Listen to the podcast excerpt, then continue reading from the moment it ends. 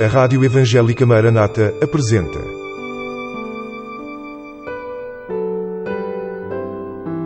Mulheres da Bíblia. Mulheres que deixaram uma marca na história e que falam ainda hoje.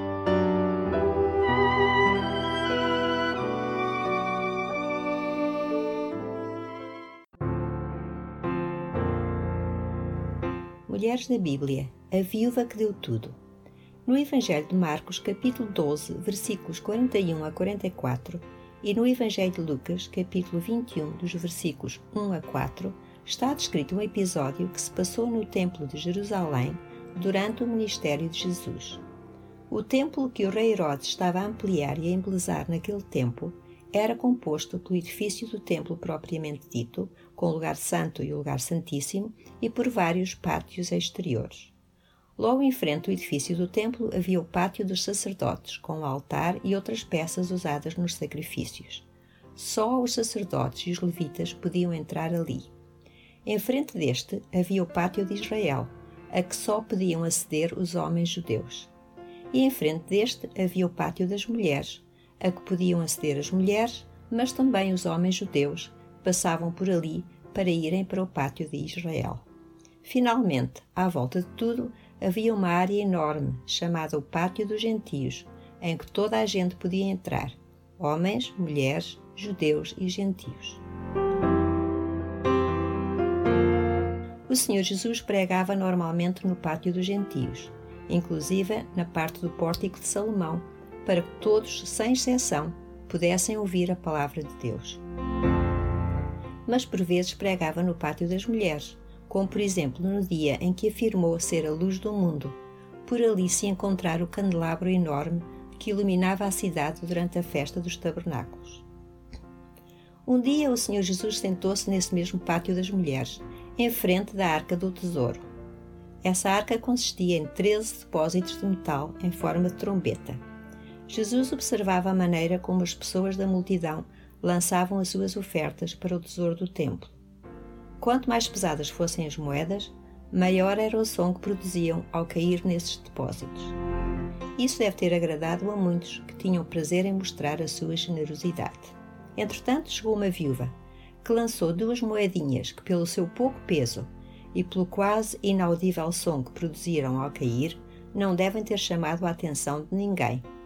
Mas Jesus reparou nela, chamou os seus discípulos e disse-lhes: Em verdade vos digo que esta pobre viúva deitou mais do que todos os que deitaram na arca do tesouro. Marcos 12, 43. De facto, em termos reais, ela ofereceu muito menos do que todos os que deram as suas ofertas. Mas Jesus explicou, porque todos aqueles deitaram para as ofertas de Deus do que lhes subjava, mas esta da sua pobreza deitou todo o sustento que tinha. Lucas 21, 4.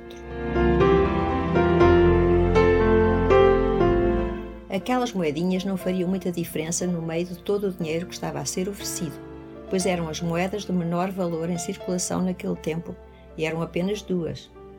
Mas como o que as outras pessoas estavam a dar eram as sobras daquilo que precisavam, foi considerado pelo Senhor como insignificante comparado com o que a viúva entregou.